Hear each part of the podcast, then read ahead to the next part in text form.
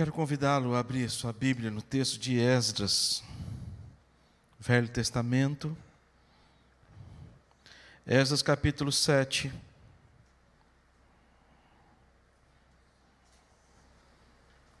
Versículo 10. Esdras capítulo 7, versículo 10. Somente o versículo 10. Diz assim a palavra do Senhor: Porque Esdras tinha disposto o coração para buscar a lei do Senhor e para cumprir e para ensinar em Israel os seus estatutos e os seus juízos. Oremos. Pai, de maneira muito especial, pedimos e clamamos a tua presença entre nós e pedimos, ó Deus, que o Senhor nos fale através desta porção da tua palavra, que já é abençoada, que possa nutrir a nossa alma como alimento sólido, porque o que importa para a gente é ouvir a tua palavra e tão somente a tua palavra, porque ela é a luz para o nosso caminho ela é a lâmpada para os nossos pés. E nós precisamos, precisamos da luz para nos tirar da escuridão, para nos dar vida. Em nome de Jesus. Amém. Esdras capítulo 7, versículo 10, porque tive, porque Esdras tinha disposto o coração para buscar a lei do Senhor e para cumprir e para ensinar em Israel os seus estatutos e os seus juízos. Esse é o texto. Quando a gente volta a olhar para as Escrituras, e nós falamos que nossa igreja é uma igreja que tem como fundamento a palavra de Deus. Ela é para a gente a nossa única regra de fé e de prática. Fé e prática. E quando nós afirmamos isso, nós olhamos para trás e vimos o quanto o quanto Deus nos abençoou para que nós pudéssemos ter em nossas mãos as escrituras sagradas. Quando a gente olha para a importância das escrituras sagradas, quando a gente olha para a importância da palavra de Deus e a gente vê Quantos homens e mulheres foram usados por Deus para que essa palavra chegasse até o nosso coração e o nosso conhecimento? Esta palavra sendo traduzida para a nossa língua, porque a língua original é hebraico, aramaico, grego, e quando fazemos, é, quando estudamos no seminário, nós estudamos grego e hebraico e como é complexo. Viu, Sofia? Estudar grego e hebraico é complexo. Quando tinha prova de, de vocabulário de hebraico, eu fazia, como todo seminarista, várias fichinhas, várias fichinhas, Tiago, com a palavra em hebraico e com a tradução atrás. Então eram vários papeizinhos, pegava o furador, furava, todos esses papeizinhos com cada palavra, já davam as mil palavras, mil e quinhentas palavras, todas elas, aí colocavam um barbantezinho em cada furinho daquele, fazia um cordão com aquele monte de papelzinho com a palavra e a tradução atrás. Então, botava aquele cordãozinho e aonde eu ia, eu ia com o cordãozinho estudando porque a prova que vinha era a prova de mil, mil e quinhentas palavras do vocabulário, tinha que estudar, para que a gente pudesse ter conhecimento né, do original, para a gente poder aprender algumas matérias que é pré-requisito conhecimento da língua, tanto hebraica como a língua grega. Você buscar, dentro do contexto, dentro da, da, da raiz da palavra, do verbo, né, uma tradução melhor para poder enriquecer as mensagens. Deus, quando chama Moisés para poder transmitir Moisés a sua palavra, Deus ele leva Moisés ao monte e escreve a Moisés nas tábuas, entrega a Moisés por escrito as leis, e diz para Moisés: leva por escrito, porque Deus estabeleceu uma das formas de comunicar ao seu povo é através da escrita. Através da escrita. Então, uma forma que nós temos de ouvir Deus falar com a gente é através da Sua palavra, em que Deus escolheu homens para poder, e inspirou homens para poder escrever aquilo que Deus havia no seu coração como propósito de comunicar ao seu povo. E nós, como igreja, nos reunimos, reunimos em torno da palavra, porque para a gente o que importa é a palavra de Deus. Para a gente o que importa é a palavra, porque a gente sabe que quem transforma a nossa vida é a palavra de Deus, não são as experiências humanas, não são as, as falas humanas, mas a palavra de Deus, porque ela não volta vazia. Por isso a gente volta a olhar para a palavra de Deus. E a palavra de Deus ela foi escrita por causa do homem e não por conta de Deus. Deus não precisava escrever a palavra para poder ter um autoconhecimento de si mesmo. Ninguém foi conselheiro de Deus. A própria palavra vai dizer isso. Quem foi seu conselheiro? Ninguém. Deus ele tem a autossuficiência, Deus ele é soberano sobre tudo e sobre todos, mas esta palavra ela foi escrita para cada um de nós e por quê? E por cada um de nós.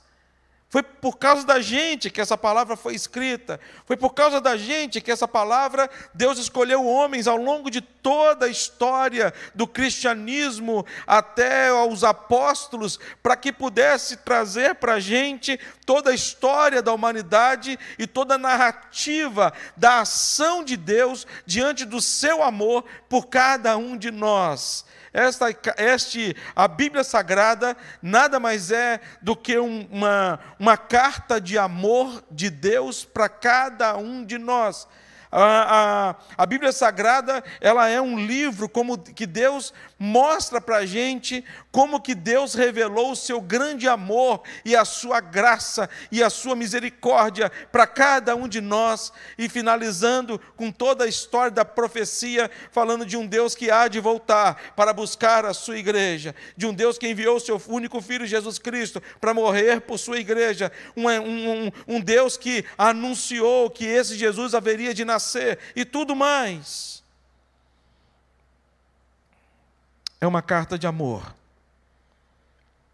que nós temos que ler. Temos que ser alimentados por esta e reforçados por esta palavra, que é a palavra de Deus. Deus escolheu a forma escrita para poder estabelecer o seu amor e se comunicar a cada um de nós.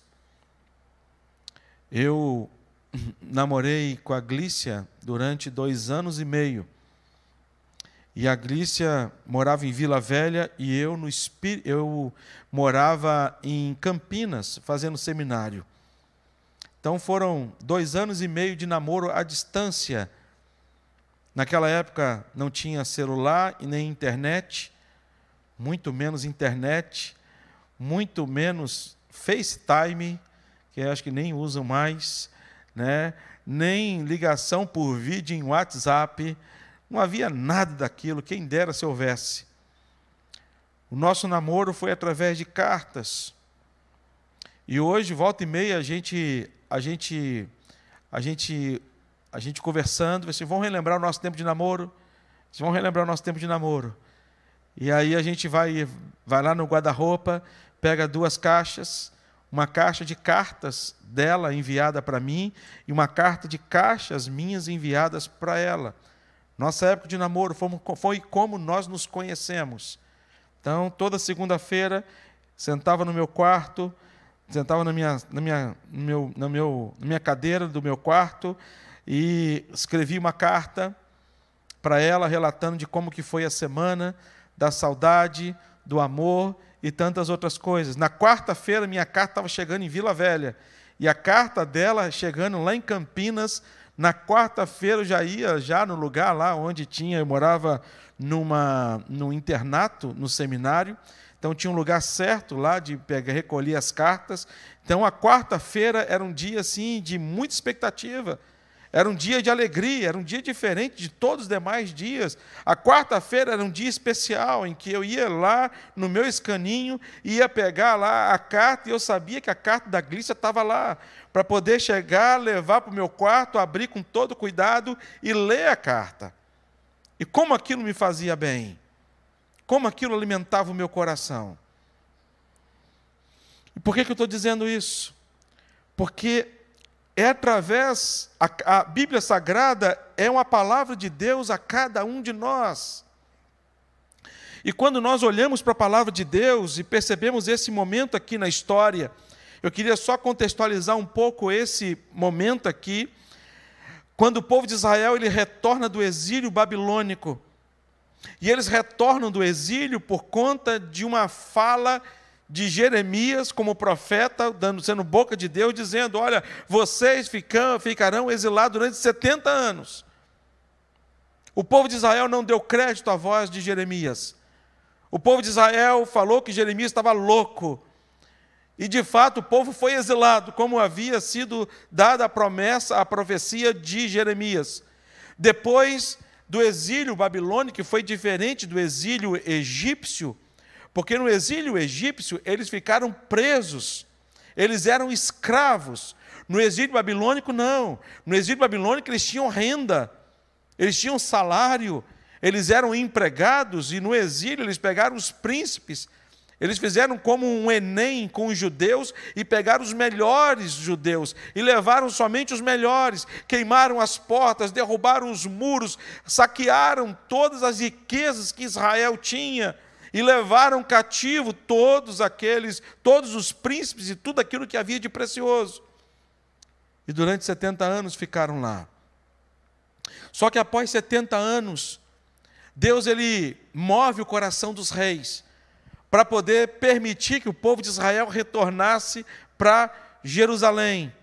E o povo então começa a retornar, não mais sob uma liderança como Moisés liderou o povo do, do, do, da escravidão do Egito até a terra prometida, até, até Jerusalém, mas começou a, as pessoas começaram a voltar em grupos, separadamente. E Esdras fez parte do primeiro grupo que retornou para Jerusalém. Esdras então ele se reúne e reúne o povo. E nesta reunião do, com o povo, Esdras ele conclama o povo, porque Esdras ele, ele assume a responsabilidade espiritual do grupo, da, do povo daquela época. Ele era o escriba, e ele então, ele como escriba, ele passa a dizer para o povo, assim, olha, nós precisamos nos voltar à palavra de Deus. Uma vez que em Amós vai dizer para a gente que o povo de Israel ele foi exilado durante 70 anos, porque o povo de Israel ele se esqueceu da palavra de Deus. Foi um povo que andou distante da palavra de Deus. Por isso que Esdras ele conclama o povo, Esdras ele reúne o povo e diz: Olha, é, é, nós precisamos buscar a lei do Senhor. E por isso eu gostaria de falar com vocês a respeito de restauração. Restauração. E essa restauração, ela passa por, pelo processo de buscar a lei do Senhor. Toda restauração e todos nós precisamos, em algum momento da nossa vida, repensar acerca da nossa vida e ver mudanças ou desafios ou projetos novos para serem construídos. E a gente para e pergunta como é que nós vamos é, é, iniciar esses desafios. E a primeira coisa que nós temos que entender é buscar a presença de Deus, é buscar a lei do Senhor, é buscar a palavra do Senhor, é buscar a direção do Senhor para todo intento, a despeito a despeito do tempo em que a gente esteja vivendo, mesmo que seja um tempo, de profundas profundas desgraças. Esdras quando volta para Jerusalém, ele encontra tudo queimado Esdras, quando volta para Jerusalém, ele encontra os muros derrubados. Esdras, quando volta para Jerusalém, ele encontra os, a, a, o templo, todo ele saqueado. E possivelmente isso abate o coração de todos. Nós estamos vivendo aí um período de guerra, de guerras, não de guerra, mas de guerras, a começar aqui no Rio de Janeiro, diante das milícias e tantos outros poderes paralelos que existem aqui no Rio de Janeiro. E a gente vê esse confronto diário, basta apenas a gente ligar a televisão que a gente vai ver a guerra aqui no Rio de Janeiro. Como não se bastasse, a gente está vendo a guerra da Ucrânia, que é uma guerra que não tem fim. Como não se bastasse, a gente está vendo aí o início de uma guerra em Israel com Hamas. Quanta tristeza e quantas notícias ruins. E aí, quando a gente volta para essa toda essa desgraça que a gente está vendo nos nossos dias e tantos dias difíceis que nós estamos vivendo, a palavra de Deus nos, nos ensina a esse tempo e a esse momento de restauração, e para este processo de restauração, Esdras, ele não faz, ele não conclama o povo para uma grande obra, ele não conclama o povo para poder arregaçar as mangas e começar o trabalho. Esdras, ele conclama o povo para estar na presença presença de Deus e uma coisa que nós precisamos como igreja, meus queridos irmãos. Nós precisamos voltar à igreja, nós precisamos voltar à presença de Deus, nós precisamos nos quebrantar diante de Deus, nós precisamos nos curvar como igreja. Olha a sociedade que a gente está vivendo hoje. Olha as famílias hoje. Olha quanta tristeza.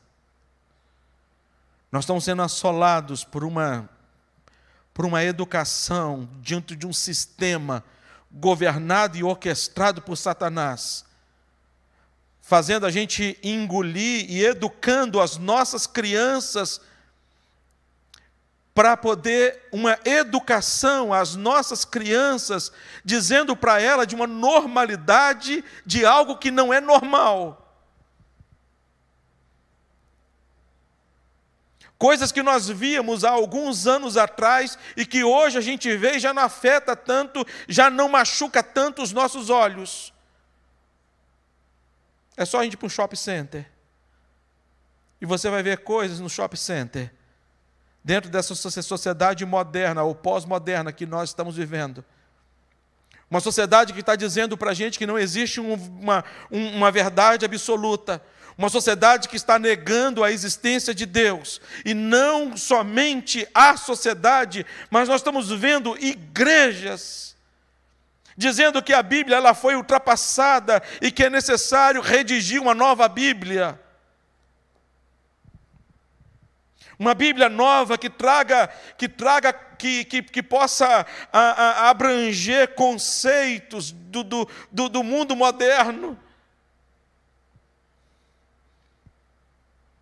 Dando liberdade à libertinagem, dando autorização. A gente vendo líderes religiosos dando a bênção para casamentos homoafetivos. E não estou falando de outras igrejas, estou falando de igrejas evangélicas. Nós estamos vivendo uma sociedade em que ela luta para poder ir na contramão da palavra de Deus, e isso não é novo. A gente olha a palavra de Deus e percebe que isso não é novo. A gente olha a palavra de Deus, por isso que Esdras ele conclama o povo, ele vai chegar para o povo e dizer para o povo assim: meus irmãos, nós precisamos buscar a lei do Senhor. E o salmista Davi vai dizer isso no Salmo 1. Bem-aventurado o homem que não anda segundo o conselho dos ímpios, não se detém no caminho dos pecadores, nem se assenta na roda dos escarnecedores. Antes o que? O seu prazer está onde? Na lei do Senhor, e nela medita de dia e de noite.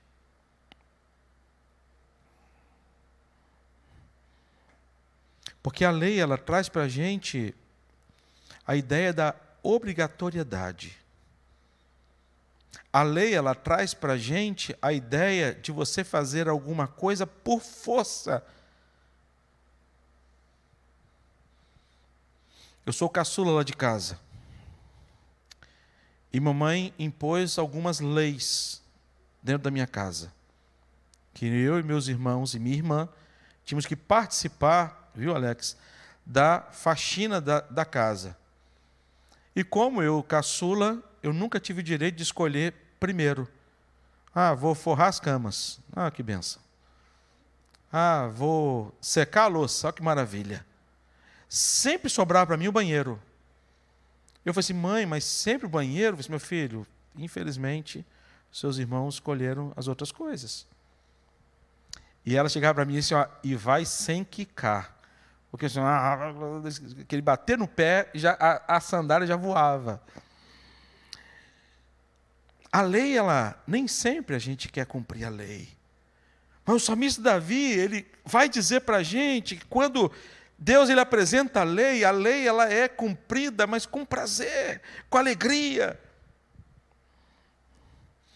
Esdras tinha disposto o coração buscar a lei do Senhor. E para a restauração é necessário a gente buscar a lei do Senhor e chegar diante da lei e dizer: Senhor, por vezes nós erramos, por vezes nós pecamos e nós carecemos da tua graça e nos arrependermos. Segunda coisa que ele vai dizer, assim, olha, precisa buscar a lei do Senhor, mas em segundo lugar, para cumprir. Para cumprir, não apenas para buscar a lei. Uma coisa é você ter o conhecimento, a outra coisa é você cumprir a lei do Senhor.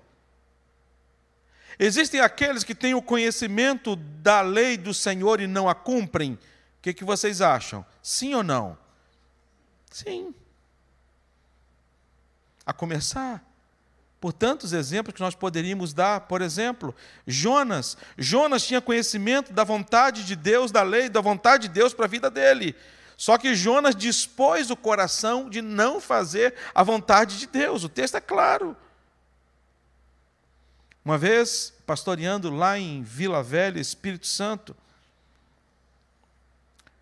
num culto, eu vi que os diáconos fizeram uma, uma aglomeração lá na porta, e aí continuei o culto.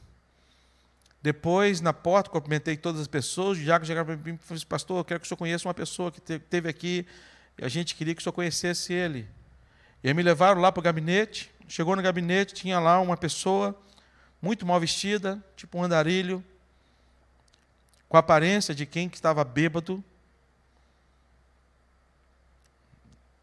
falando enrolado, e, e os diáconos já tinham orado com ele, dado um alimento para ele. E aí ele chegou assim, pastor, nós estamos impressionados com esse homem. Eu falei assim, mas por quê? Eu falei, você quer ver uma coisa, pastor? Eu esqueço o nome dele. Ele fulano de tal, fala aí um texto de Gênesis. E ele começava a recitar capítulos da Bíblia. Fala um texto aí de Deuteronômio, ele recitava. Fala um texto aí de Abacuque, ele recitava. E eu cheguei para ele e falei assim: o dia que essa palavra que você tem na sua mente, ela cair no seu coração, você vai ser um outro homem e um novo homem para a glória do Senhor Jesus. E conversei com ele a respeito daquele conhecimento, está firmado no coração dele. Porque não basta ter o conhecimento da palavra de Deus. E o que a gente tem visto e aqui Esdras ele vai trazer essa palavra para as pessoas. Olha, nós temos que buscar a lei do Senhor, mas não apenas buscar a lei do Senhor, nós temos que cumprir a lei do Senhor. E para cumprir a lei do Senhor é muito complexo para a gente. É muito fácil a gente ter o conhecimento, porque algumas pessoas têm facilidade até em decorar. É muito fácil ter o conhecimento, e através desse conhecimento você pode se tornar membro de qualquer igreja evangélica. Através do conhecimento da palavra, você dá provas de que você conhece a palavra de Deus. Mas a outra coisa é você praticar, e, o, e a, a prática, ela está muito ligada ao conhecimento. Basta, não, eu, não vou, eu não vou praticar aquilo que eu não conheço, eu só vou praticar aquilo que eu conheço. E ao praticar aquilo que a gente conhece, há uma, há uma necessidade da gente mortificar o nosso eu. E nem sempre eu estou disposto a mortificar o meu eu. Para mim poder cumprir a palavra do Senhor, é necessário que eu abra mão das minhas próprias vontades, dos meus próprios desejos. Porque nem sempre as minhas vontades e os meus desejos são bons. Às vezes dá mais prazer para mim pisar no pé daquele que me pisou no pé do que chegar para aquele que me pisou no pé e dizer para ele: Olha, você está perdoado, olha, vai em paz. Eu contei uma experiência aqui na igreja já. Eu estava na Avenida das Américas e eu, sem querer, entrei numa agulha e dei uma fechada num carro, sem querer. E aí o cara já buzinou atrás de mim e eu coloquei a mão para fora para poder pedir perdão. Eu não sei se ele viu um outro sinal com a minha mão, e eu voltei com a mão, e aí que ele buzinou mais ainda. Eu falei assim, meu Deus. Eu estava com a Glícia, minha esposa, eu falei assim, Glícia, tem uma pessoa que está atrás de mim. Aí botou do meu lado, parou no sinal, um senhor de idade, cabelo branco, começou a falar da minha mãe. Aí você sabe o que, que eles estavam falando. Coisas não muito boas. E que sua mãe, que sua mãe, que sua mãe, que sua mãe. Eu falei, meu irmão, me desculpa e tal, me perdoe e tal, isso, aquilo. E abriu o sinal, fui embora. Fui, tentei, e ele veio atrás. Chegou lá no recreio, ele me fechou. E parou o carro. E desceu do carro. Eu falei assim, Glícia, eu vou apanhar. Disse, Deus não abre o carro. Eu falei assim, eu não vou abrir o carro, mas ele vai quebrar. Ou ele vai quebrar meu carro, ou ele vai me quebrar, porque eu não vou reagir com um senhor desse. Aí ele saiu e está falando, está falando, está falando. Eu baixei um pouquinho o vidro, com medo de alguma coisa. Eu falei assim: meu senhor, o senhor me perdoe em nome de Jesus. Aí quando eu falei em nome de Jesus, ele falou assim: o senhor é crente? Eu disse: sou, sou pastor, presbiteriano. Eu disse: ah, eu também sou. Não, pastor. Eu disse: eu também sou crente, Pai do Senhor. É para abrir o vidro, Pai do Senhor, meu irmão, benção. Me perdoa, estou tentando pedir perdão ao Senhor lá atrás. Eu disse: ah, eu entendi outra coisa. Não, me perdoe, eu errei. Eu fiz algum mal para o Senhor, algum dano, tem que reparar algum dano. Não, tudo bem. Entrou no carro dele e foi embora. Então, o conhecimento da lei, ela traz para a gente o segundo, segundo plano aqui, que ele vai dizer, e para cumprir. E quando a gente fala em cumprir, Jesus ele vai dizer para a gente dois grandes mandamentos. Se a gente cumprir esses dois grandes mandamentos, nós vamos cumprindo todos os demais. Amar a Deus sobre todas as coisas. E o próximo como a nós mesmos. Nós precisamos cumprir a palavra de Deus. Terceiro lugar, para a restauração, é necessário buscar a lei do Senhor, para cumprir a lei do Senhor. E terceiro e último lugar, é uma consequência, e para ensinar em Israel os seus estatutos e os seus juízos. Aqui Esdras ele vai falar para a gente de pré-requisitos para o testemunho. Quais são os pré-requisitos para poder você ensinar? É você buscar a lei e ter conhecimento. É você cumprir a lei. E de maneira muito natural, a gente passa a ensinar aqueles que estão à nossa volta. Apóstolo Pedro, quando vai ser requerido pelas mulheres com respeito a estarem casadas com maridos que não eram cristãos, Pedro ele vai dizer para essas mulheres: olha, assim também vocês não se separem.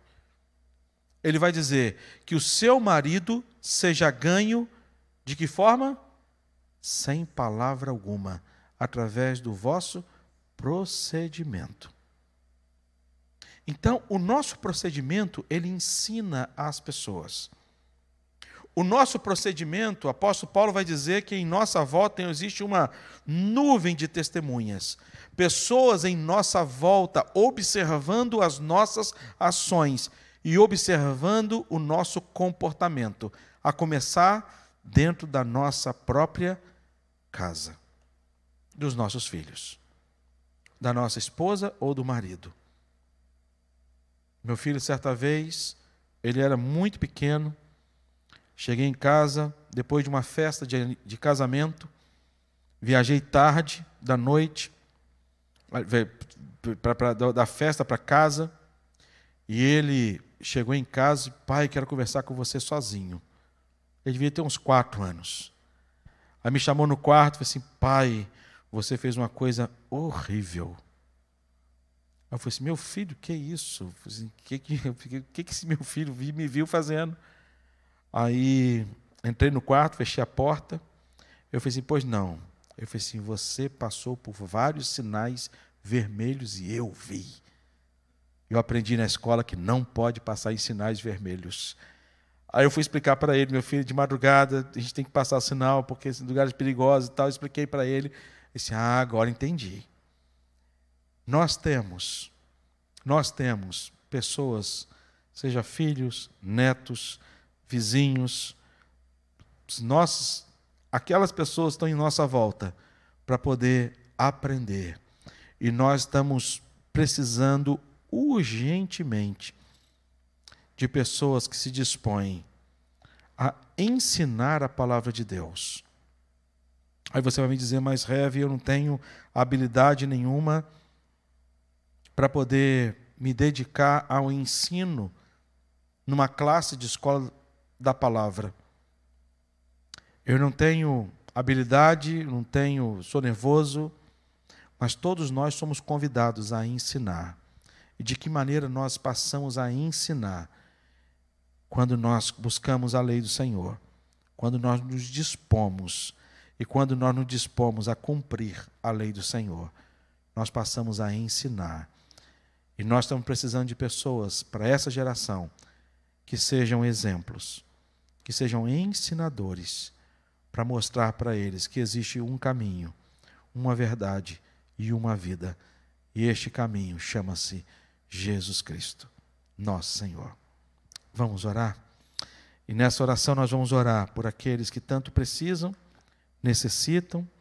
A nossa oração, quero convidar a Iveli, a nossa oração nós vamos orar para que a palavra de Deus tenha alcance a mais vidas e a mais pessoas através de cada um de nós e através das igrejas do Senhor espalhadas pela face da terra, em nome de Jesus.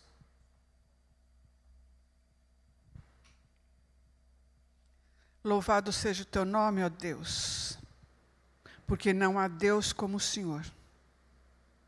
Não há Deus que veio e morreu para sal nos salvar.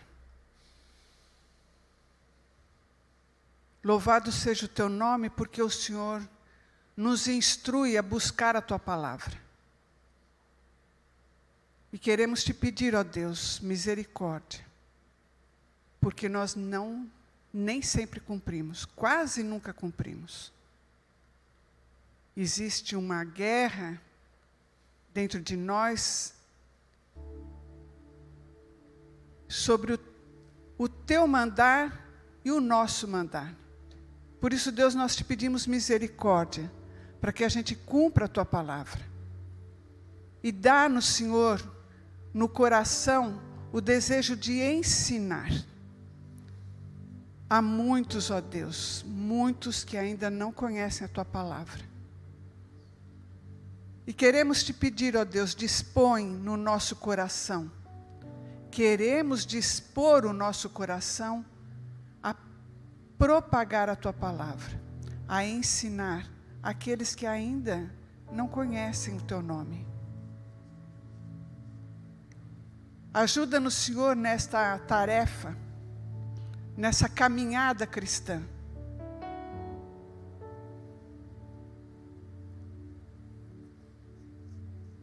Oramos, Senhor, por aqueles que estão acamados num hospital, num leito de dor, buscando tratamentos, terapias, buscando o conforto que somente das tuas mãos poderosas é que há. Oramos por estes. Lembramos do Josimar, do César, Marinês, lembramos do pastor Silvânio, lembramos do pastor Ronaldo Lidório. E te pedimos, Deus, misericórdia sobre a vida deles. Oramos por aqueles que estão desesperançados diante de dias tão difíceis. Ó oh, Senhor, só o Senhor pode conduzir os passos. Só o Senhor pode tocar o coração. Só o Senhor pode dizer este é o caminho. Vocês vão ter paz nele. Senhor, em nome de Jesus, buscamos a tua face. Diante de dias tenebrosos, de lutas, de poderes, de egoísmos, nós queremos te pedir, ó Deus, misericórdia. Vem, Senhor sobre nós e dá-nos, ó Deus, conforto, consolo, esperança e ânimo diante destes dias difíceis. Mas nós rendemos glória e honra ao teu nome, porque o Senhor é Deus Todo-Poderoso, que tem os dias traçados, e o Senhor nos anima a caminhar na certeza de que o Senhor está cuidando do amanhã. Senhor, em nome de Jesus, ajuda-nos a cumprir a tua palavra. E ajuda-nos, ó Deus, a evangelizar do teu nome. No nome daquele que veio para que morreu e veio para nos salvar. No nome dele, Jesus Cristo, é que oramos. Amém.